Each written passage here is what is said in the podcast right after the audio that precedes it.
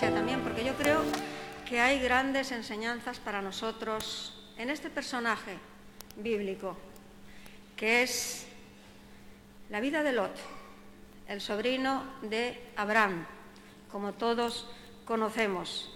Así que vamos a compartir, en esta mañana vamos a compartir sobre la vida de Lot.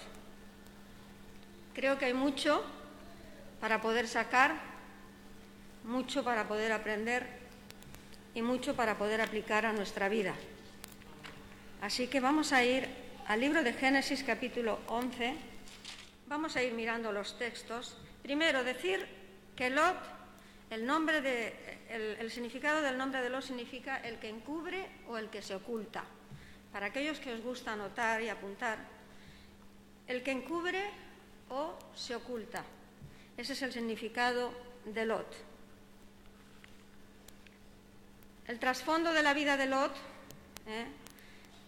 huérfano de su padre, eso lo tenemos en Génesis 11, 27, 28, nos lo va a poner Lucien, 11, 27, 28, dice, estas son las generaciones de Taré. Taré engendró a Abraham, a Nacor y Arán, y Arán engendró a Lot. Y murió Arán antes que su padre, Taré, en la tierra de su nacimiento, en Ur de los caldeos. Huérfano de su padre, hijo de Arán, el que falleció, el hermano menor de Abraham. Y en, el versículo 31, un poco más adelante, 11.31, dice, y tomó Taré Abraham, su hijo, y a Lot, hijo de Arán, hijo de su hijo, y a Sarai, su nuera, mujer de Abraham, su hijo, y salió con ellos de Ur de los Caldeos para ir a la tierra de Canaán y vinieron hasta Arán y se quedaron allí. Así que vemos, se quedó huérfano, joven, creemos que era joven, no, tenemos los datos de, de su edad, creemos que era joven cuando falleció su padre, Arán, y su tío le adoptó, como todos conocemos. Eso es lo que más conocemos de Lot, de que él caminó por un tiempo cerca de su tío, caminó al lado de Abraham, alrededor de Abraham. Cuando pensamos en Lot, pensamos en Abraham también, ¿verdad? Le asociamos por ser familiar y también porque Abraham tuvo mucho que ver en su vida, le había adoptado. Eso lo vamos a ir viendo. Ahora, poco a poco, lo vamos a, ir viendo. Cuando alguien adopta, a una persona se hace cargo de esa persona. ¿Todos entendemos esto? Cuando alguien adopta a alguien, esa persona puede llegar hasta puede llegar a darle sus apellidos, hacerle suyo y también toma todas las responsabilidades de esa persona que se ha adoptado. Y un poco Abraham fue lo que hizo con, Lot. Vamos a ir viendo la historia de la vida de, la historia de la vida de, Lot. Vamos a leer desde el versículo 31 que hemos leído ahora mismo, vamos a leer hasta el 4 del 12 que dice, y fueron los días de Taré 205 años y murió Taré en Arán. Pero Jehová había dicho a Abraham, vete de tu tierra y de tu parentela y de la casa de tu padre a la tierra que te mostraré y haré de ti una nación grande y te bendeciré y engrandeceré tu nombre y serás bendición. Bendeciré a los que te bendijeren y a los que te maldijeren maldeciré, y serán benditas en ti todas las familias de la tierra. Y se fue Abraham como Jehová le dijo, y Lot fue con él. Y era Abraham de edad de 75 años cuando salió de Arán. Así que vimos como Abraham cogió a Lot y se lo llevó con él. Ahí Lot estaba recibiendo una oportunidad para poder caminar en pos de Dios. Porque Abraham ya Dios le había llamado, ya tenían una relación ahí con Dios y le está dando esa oportunidad a Lot también de poder caminar con Dios. También recibió la oportunidad de tener de tomar una decisión personal. Pero antes de eso quisiera entrar un poquito en este primer punto que hemos dicho. Así como Abraham cogió a Lot y le llevó con él, le estaba dando una oportunidad de caminar con Dios. Si lo tenemos que aplicar esto a nuestra vida, tenemos que saber que cuando cogemos a alguna persona, testificamos a una persona, la ponemos a nuestro lado, nos preocupamos, nos preocupamos por ella, estamos dando una oportunidad para caminar con el Señor. Estamos llevando a las personas a los pies de Cristo. No dejemos de hacer eso. No dejemos de hacer eso. No dejemos de ser personas de oportunidades, de dar oportunidades a los demás. No dejemos. No dejemos que las personas caminen solas. No dejemos que sigan su rumbo. Si podemos interrumpir ahí y ser de bendición a esas personas, hagamos ese trabajo en nuestras vidas personales. Abraham podía haber seguido él solo, pero dijo no. Él era responsable de su familia y era huérfano de padre y dijo no, tú vas a venir conmigo. Y en cierta manera le estaba dando una oportunidad ahí de caminar en pos de Dios. Hagamos, hagámoslo nosotros también. Cojamos a las personas, pongámonos a las personas a nuestro lado. Caminemos con las personas, no caminemos solos. Muchas veces dice que si quieres ir más rápido, camina solo.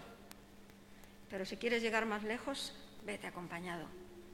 Y si puedes bendecir a alguien, bendice, que para eso estamos, para bendecir. Amén.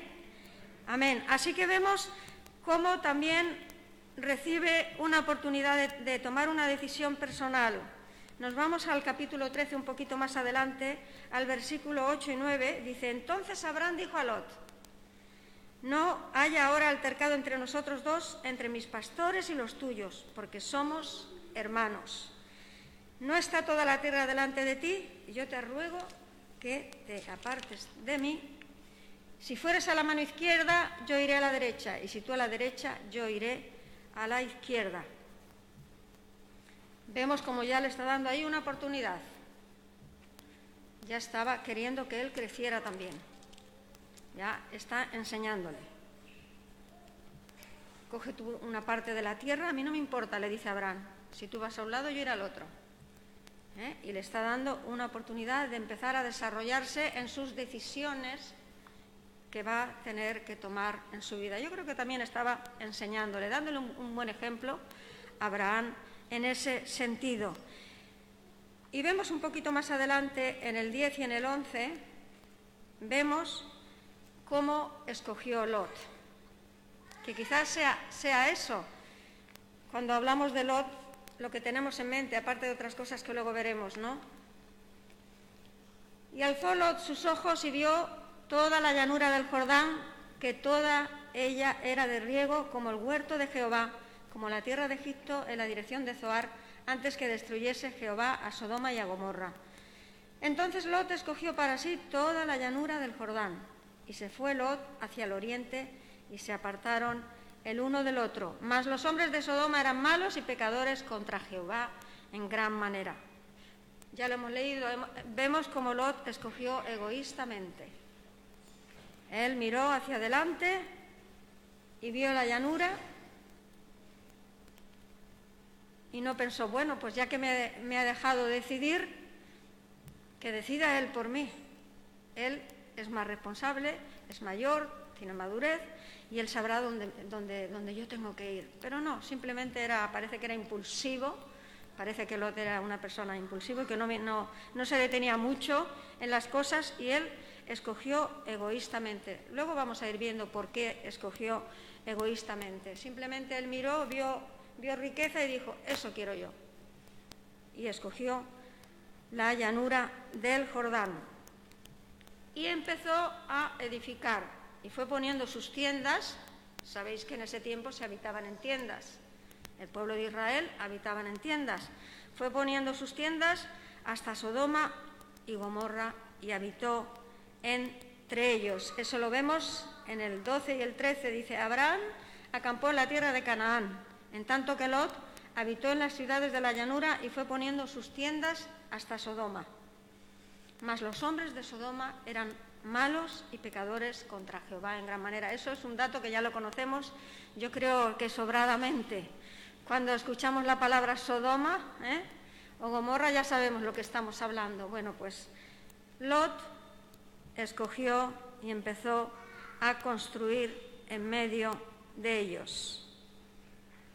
Empezó a vivir en medio del pecado, porque era el pecado, porque no tenían en cuenta a Jehová en, ninguna manera, en, en esa tierra, en esa ciudad. Los hombres eran pecadores en gran manera. Y al final, cuando tú estás viviendo en medio, vamos a llamarle el mundo, cuando estás viviendo en medio tienes que guardarte muy mucho, tienes que guardarte muy mucho para no contaminarte, porque al final el mal es tan, tan grande que puedes llegar a contaminarte el pecado. Por eso que Jesús dijo, estáis en el mundo, pero no sois del mundo. Estáis en el mundo, pero no sois del mundo. Y vivimos en el mundo. Vivimos en medio de todo. Y tenemos que guardar nuestra vida, nuestro testimonio delante del Señor. El compromiso que un día hicimos con el Señor, tenemos que guardarlo, tenemos que fortalecerlo. Pero sabéis que Dios no nos ha dejado solos para eso. El Señor no nos ha dejado solos. Envió el Espíritu Santo el consolador. Porque Él dijo, yo no os dejaré huérfanos, no os dejaré huérfanos, enviaré sobre vosotros el Espíritu Santo. Él os guiará a toda la verdad. Él os dirá todas las cosas que debáis saber.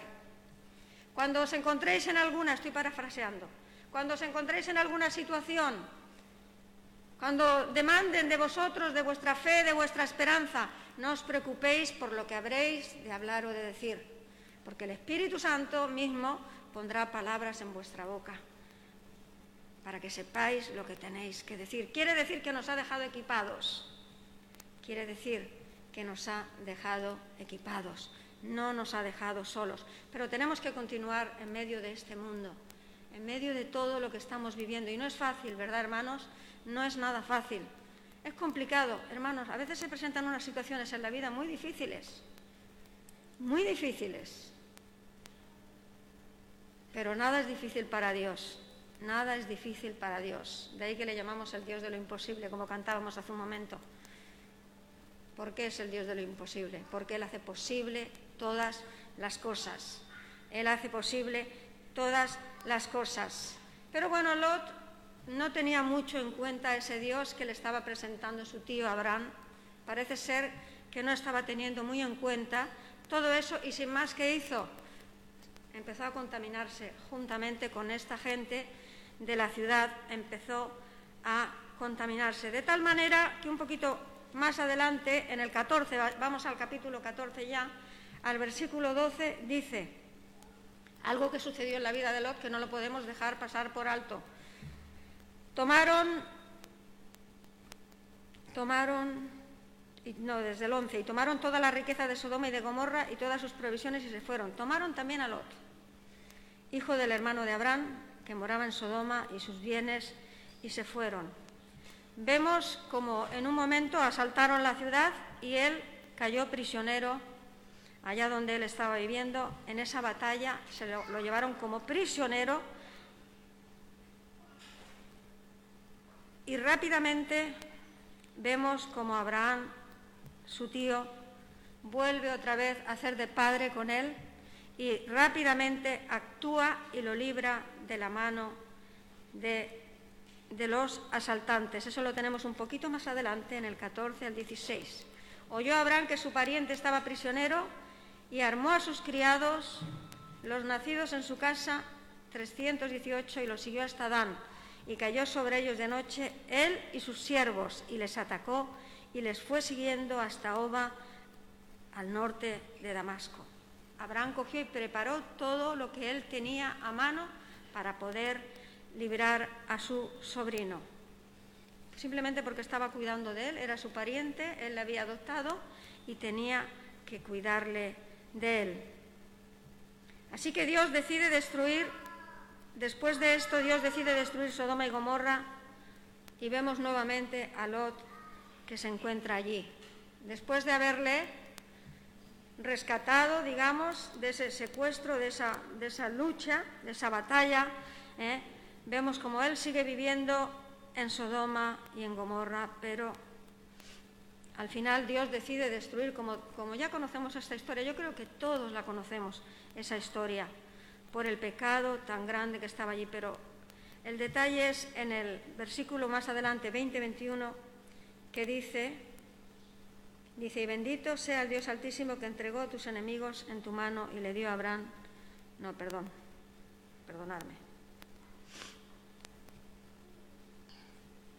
Más adelante, capítulo 18. 18, 20 y 21. Entonces Jehová le dijo, por cuanto el clamor contra Sodoma y Gomorra se aumenta más y más y el pecado de ellos se ha agravado en extremo, descenderé ahora y veré si han consumado su obra según el clamor que ha venido hasta mí y si no, no lo sabré. Dios ya decide destruir ese lugar porque el pecado ya era en gran manera. El pecado pero lo importante de todo que Lot se seguía encontrando allí, ese es el tema. Lot podría haber pensado un poquito y haber dicho, bueno, yo no me tengo que inmiscuir en medio de este lugar.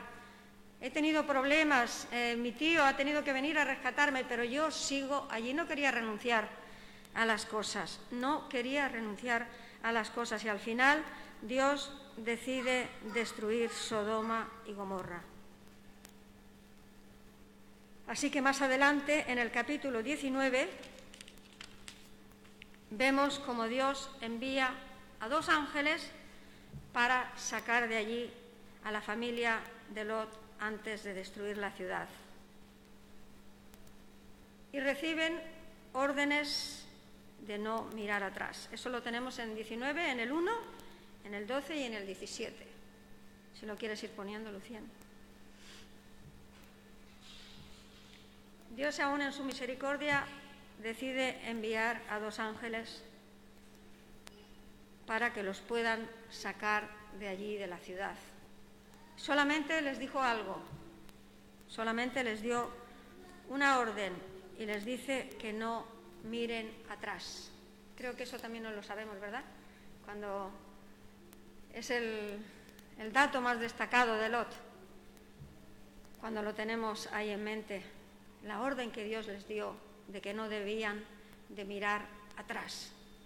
Esa fue la única orden que se les dio. Pero su esposa desobedece esa orden, como todos sabemos, como dato destacado, en el versículo 26, 19, 26. Entonces la mujer de Lot miró atrás, a espaldas de él, y se volvió estatua de sal.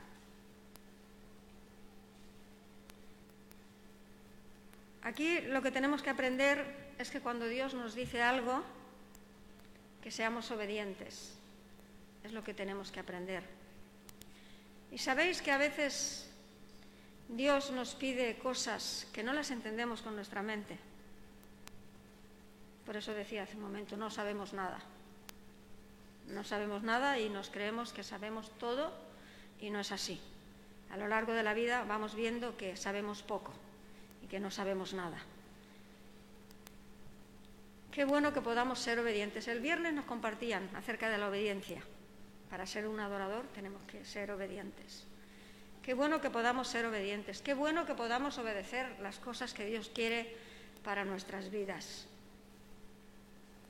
Yo recuerdo y lo cuento como anécdota. Recuerdo cuando, cuando todavía estaba soltera, todavía yo no había conocido al pastor. Y claro, y allí donde estaba, pues claro, las chicas, pues todas las chicas queríamos tener novio y esas cosas.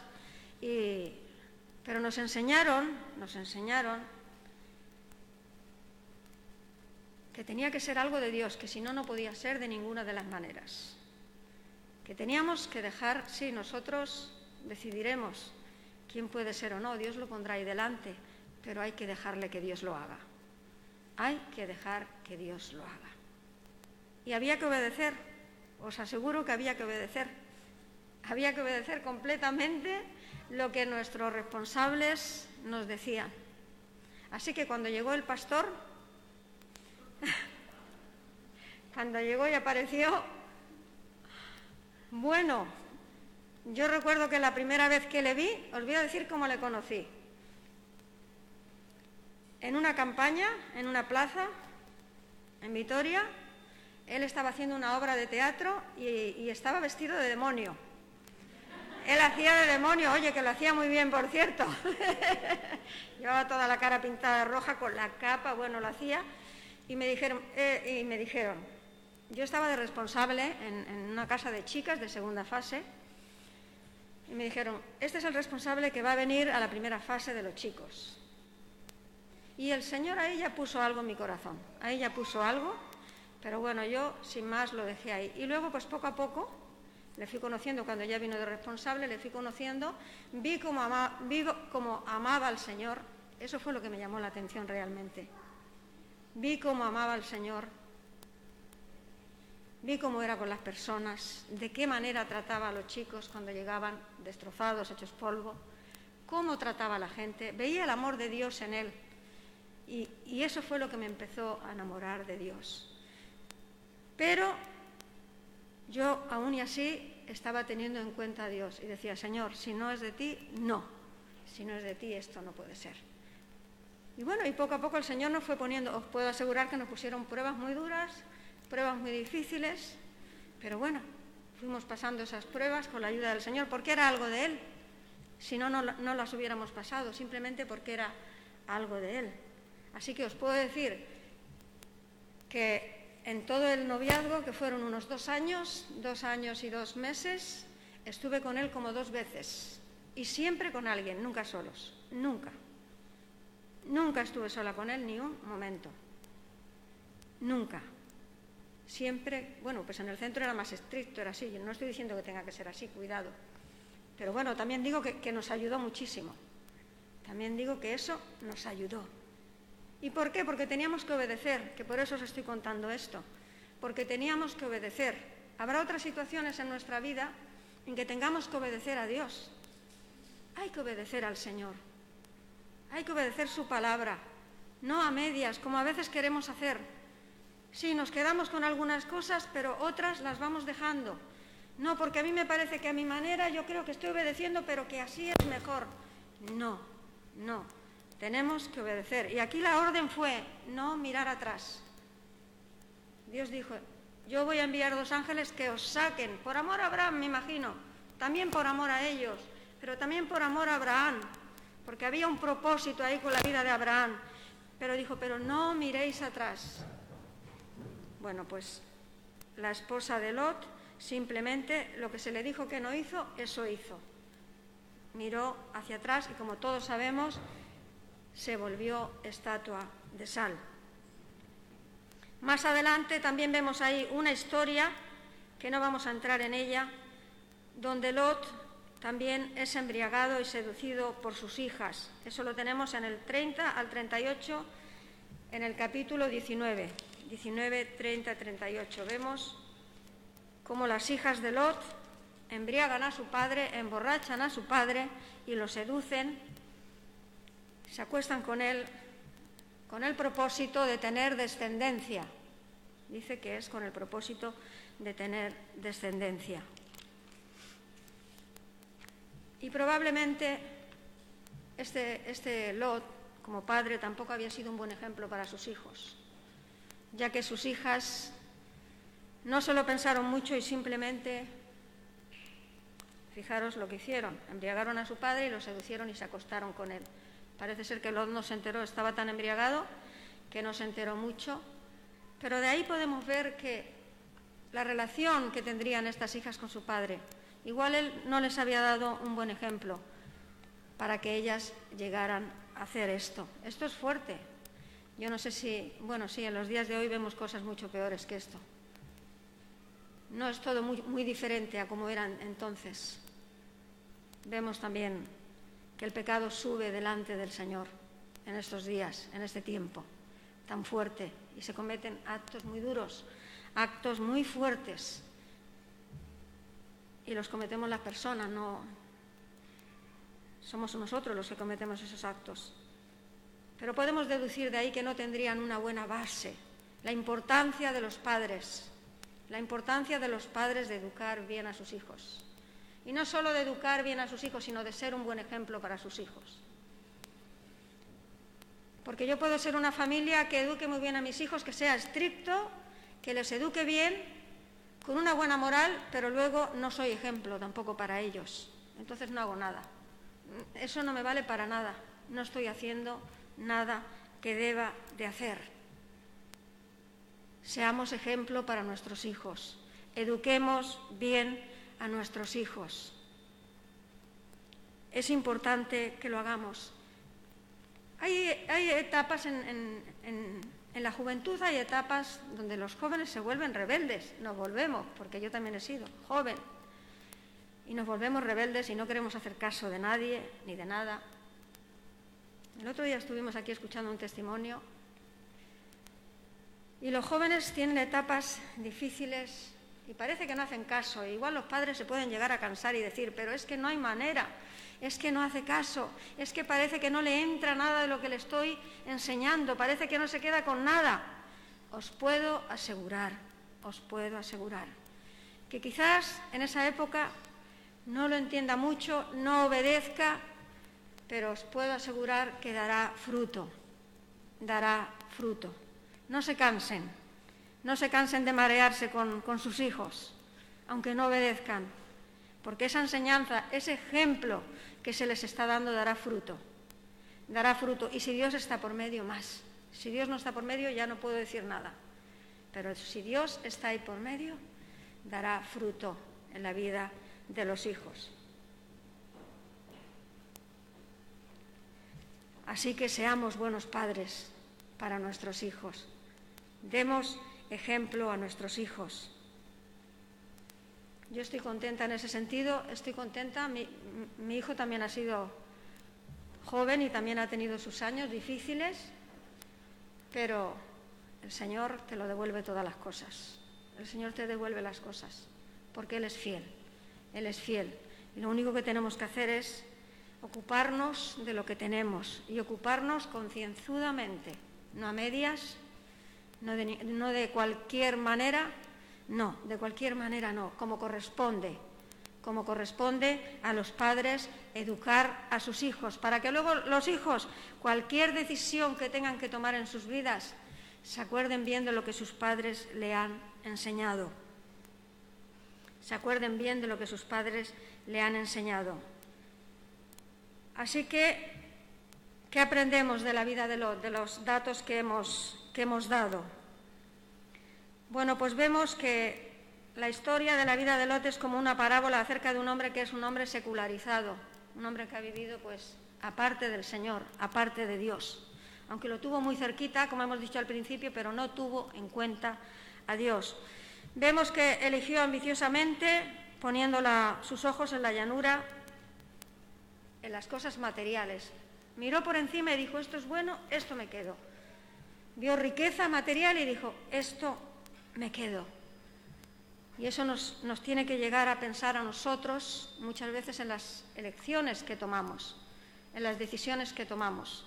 Aparentemente podrá ser que haya, bueno, pues que haya una riqueza, pero igual no nos conviene, igual eso no es lo que nos conviene. Yo siempre digo, cuando te ofrecen algo y te ofrecen toda facilidad y te ofrecen las cosas muy bien, mm, digo, mm, cuidado, cuidado, cuidado con esto. Cuando te quieren ofrecer el oro y el moro, como decimos aquí en este país, cuidado, cuidado, a ver qué hay detrás de todo eso, a ver qué hay detrás de todo eso. Tengamos en cuenta al Señor en todas nuestras decisiones, en todas nuestras elecciones. El Señor tiene que estar por encima de todo. Si realmente dices que eres un hijo de Dios, el Señor tiene que estar por encima de todo. Vemos, como hemos visto ya, fue poniendo sus tiendas hasta Sodoma, pero al final terminó siendo uno de ellos. Entre ellos terminó siendo uno de ellos. Trajo influencia perversa a él y a los suyos, a sus hijas. Trajo una influencia perversa, no había sido ejemplo. Al final sus hijas actuaron como actuaban los hombres de Sodoma y Gomorra. Las hijas no hicieron nada diferente, hicieron lo que habían visto siempre. Hicieron lo que siempre habían visto. Y eso le trajo a Lot graves problemas. Primero le trajo pérdida de su testimonio. No perdamos el testimonio, hermanos. Qué importante es nuestro testimonio. Hay veces que nos vemos en la disyuntiva que no sabemos cómo elegir. Y podemos llegar a decir, pero bueno, voy a elegir bien. Si elijo esto, voy a elegir bien. Sí, vas a elegir bien, pero igual tu testimonio no va a quedar igual. Igual tu testimonio no va a quedar igual. Por lo tanto, elijamos bien, contemos con el Señor. Cuando contamos con el Señor, elegimos bien, decidimos bien, decidamos con el Señor todas las cosas. Que no tomemos decisiones que nos pase como a Lot, que trajo vergüenza a su vida y desgracia también. Que no tomemos decisiones que luego nos tengamos que lamentar. Seamos personas que decidimos honestamente, contando con el Señor. Hubo un momento cuando fue atacado en Sodoma y Gomorra que su tío fue a buscarlo, que ya lo hemos dicho, y, en ese momento debería de haber pensado y haber dicho, tengo que salir de allí, ya no quiero volver ahí. Pero no, no, él volvió a lo mismo, él volvió a lo mismo. ¿Y cuántas veces, cuántas veces en la vida volvemos a lo mismo otra vez? ¿O queremos volver a lo mismo otra vez? No volvamos de donde hemos salido, hermanos. Donde hemos salido, ya hemos salido. Ya no es nuestro lugar. Ya no estamos allí. Dios quiere otra cosa para nosotros. No volvamos al mismo lugar. Eso debe de ser una lección grande. La vida de Lot, para los creyentes, debe de ser una lección grande. No por lo que hizo, sino por lo que dejó de hacer. Y para nosotros debe de ser una lección no hacer lo que hizo Lot. Es lo que podemos aprender ahí. También vemos que la fe de Lot era una fe pasiva, sin más, porque la habían hablado, porque la habían dicho, pero nunca hizo nada, nunca hizo nada de acuerdo con ello. Y nunca tampoco habló a otros, porque claro, no se convirtió nadie ahí en Sodoma y Gomorra. Todos seguían, no fue un testimonio, no evangelizó, no dijo nada. No fue ganador de almas tampoco. No condenó el, pecado. Y no solo no lo condenó, probablemente también participaría. Por lo tanto, eso nos tiene que enseñar. Así que vemos cómo su esposa terminó convertida también ahí en estatua de sal. La perdió física y espiritualmente, sin más. Ella desobedeció. Esta señora estaría tan inmiscuida en, las riquezas materiales que tenían allí, porque parece ser que Lot era una persona que económicamente sabía cómo ganarse la vida y sabía aumentar sus riquezas. Y su esposa es lo que él le había dado también. Son los valores que él probablemente le había dado y dicen que por eso miraría hacia atrás, temiendo perder lo que dejaba detrás. Es lo que siempre hemos aprendido, ¿no? De, la mujer de Lot. No miremos atrás en ningún momento. Yo siempre digo, lo que, lo que hemos dejado se ha quedado atrás. Hablaba el otro día con una persona y miraba mucho lo que, lo que valoraba, cómo había hecho las cosas, lo que había hecho bien, lo que no, y yo le decía, no, no, no, no mires, no mires eso, valóralo sí, pero no mires ahora, ahora, ya no, ahora no interesa eso ya, ahora interesa lo que tienes que hacer ahora ya, de aquí en adelante, lo que tienes que hacer de aquí en adelante. Miremos hacia adelante, miremos hacia adelante. Aprendamos de la vida de Lot y de Lot tristemente aprendemos lo que no tenemos que hacer. No hay ningún detalle que nos diga, esto puedo hacer de la vida de Lot para mi vida, no. En la vida de Lot no. Si tenemos al, contrario, en la vida de Abraham, su tío, sí tenemos mucho que poder imitarle a Abraham, sí tenemos mucho ¿eh? que aprender de él, que saber de él, que imitarle, pero no es el caso de la vida de Lot. Vivimos un tiempo difícil, un tiempo convulso, donde hay que tomar muchas decisiones, donde hay que tomar muchas decisiones, no solamente nosotros, ¿eh? y hablo ahora como cristianos, donde todo el mundo está teniendo que tomar decisiones. Y estamos orando, estamos ahí intercediendo, sobre todo por el gobierno en estos momentos. Estamos intercediendo por ellos para que tomen buenas decisiones, porque nos van a afectar a nosotros también. Es más, es un mandato de la palabra de Dios, como dice en Timoteo, que oremos por ellos. Y estamos orando mucho para que tomen buenas decisiones, para que sepan cómo decidir de la misma manera oramos en otros ámbitos también para que se tomen buenas decisiones. En la iglesia oramos por las personas que están al frente, para que tomen buenas decisiones, para que sean sabios en las decisiones que toman, que valoren todas las cosas, para que puedan decidir bien, para que puedan bendecir. Y debemos de orar por nosotros mismos también, para decidir bien, para todas las decisiones que tenemos que tomar. Hay decisiones trascendentales en la vida, muy fuertes, que tenemos que decidir bien, porque si no decidimos bien, va a traer un resultado a nuestra vida. Pero qué bueno que el Señor nos da la sabiduría muchas veces de tomar buenas decisiones para nuestra vida. Yo he tomado buenas decisiones en mi vida y se lo agradezco al Señor. Algunas me han costado muchísimo, me ha costado mucho llegar hasta ahí, pero creo que he decidido bien, creo que he hecho lo que, lo que Dios me ha pedido. Y no digo esto para como vanagloria de nada, sino todo lo contrario. Digo, digo esto sabiendo de que voy a necesitar del Señor hasta el último día de mi vida.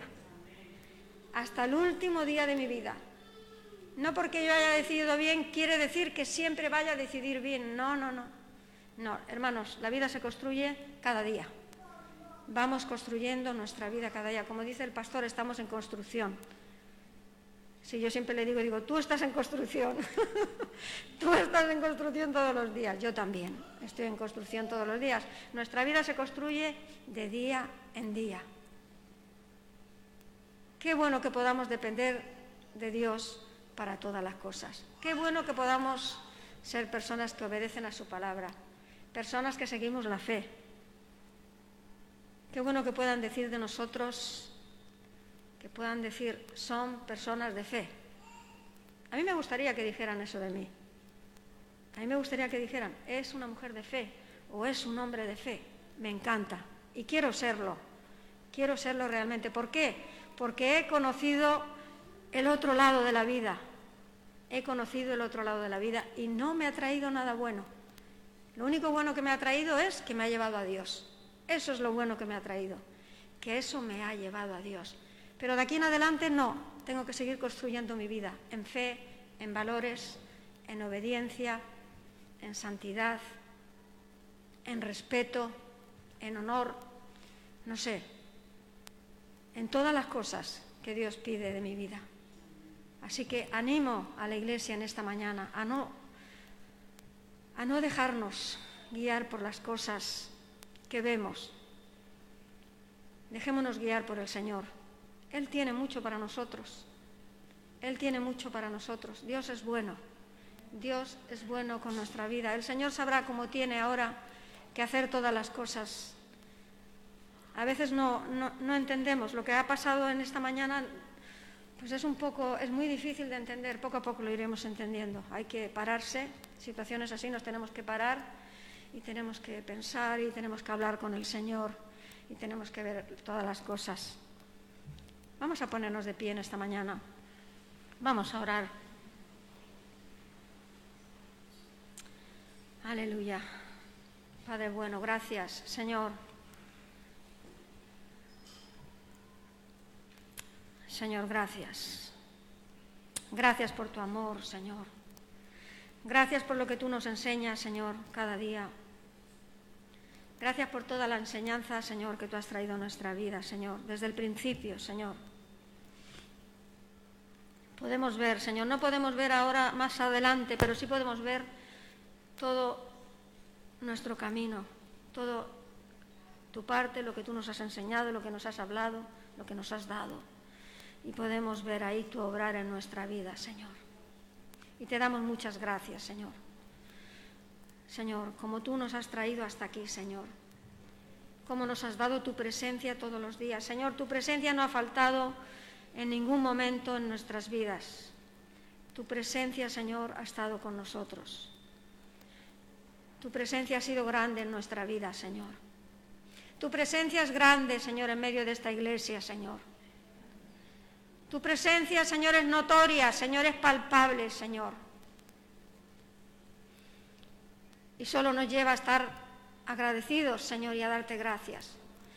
Porque aún sin merecerlo, Señor, tú te dignas, Señor, a mirarnos, Señor, y a depositar tu gracia en nuestras vidas, Señor. Y ahí está depositada tu presencia, Señor. Muchísimas gracias, Señor. Yo en esta mañana quiero pedir perdón, Señor. Perdón por los errores, Señor, cometidos. Señor, perdón por los pecados también cometidos, Señor. Señor, somos duros de servir muchas veces, Señor.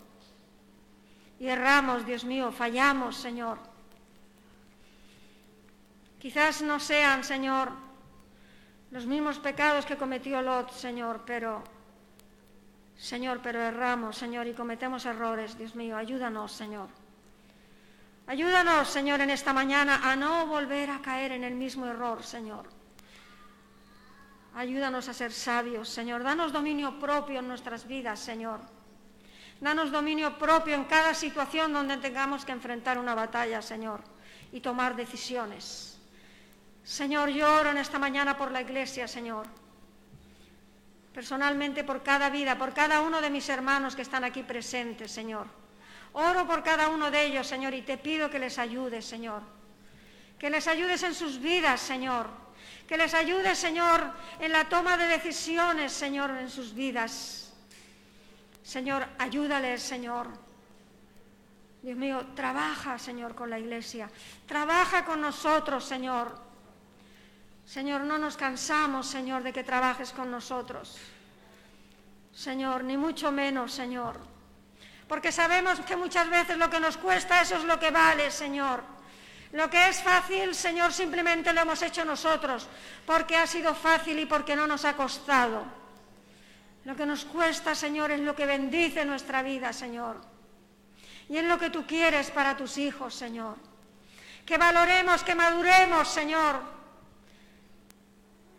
Señor, que valoremos todas las cosas, que valoremos nuestra vida, que no tengamos en poco nuestra vida, Señor. Muchas veces, según las decisiones que tomamos, estamos valorando poco nuestra vida, Señor, y te pedimos perdón por ello, Señor. Ayúdanos, Señor, ayúdanos. Ayúdanos a decidir bien cada día, Señor. A tenerte en cuenta en todas las cosas, Señor como hijos primeramente, Señor. Y también, Señor, como iglesia, Dios mío. Estamos en tus manos, Padre.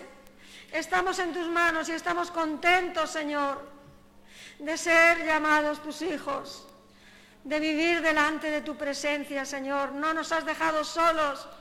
Aunque estuviésemos en medio de una isla, Señor, sin nadie, no estaríamos solos porque tú estás con nosotros, Señor. Gracias por el Espíritu Santo que nos fue dado. Gracias por esa compañía diaria. Señor, que nos alienta tanto en nuestra vida, Señor. Muchísimas gracias. Muchísimas gracias, Señor. Y te damos muchísimas gracias, Señor, por tu palabra, Señor, también en esta mañana que hemos compartido. Señor, porque tu palabra nos enseña también, Dios mío. Señor, muchas gracias, Padre. Gracias por esta iglesia. Bendice cada uno de mis hermanos aquí presentes, Señor, aquellos que nos están siguiendo por las redes también. En el nombre de Jesús bendecimos sus vidas, cada uno de ellos, cada familia, Señor. Padre, te damos muchísimas gracias porque te preocupas de nosotros, Padre. En el nombre de Jesús. Amén.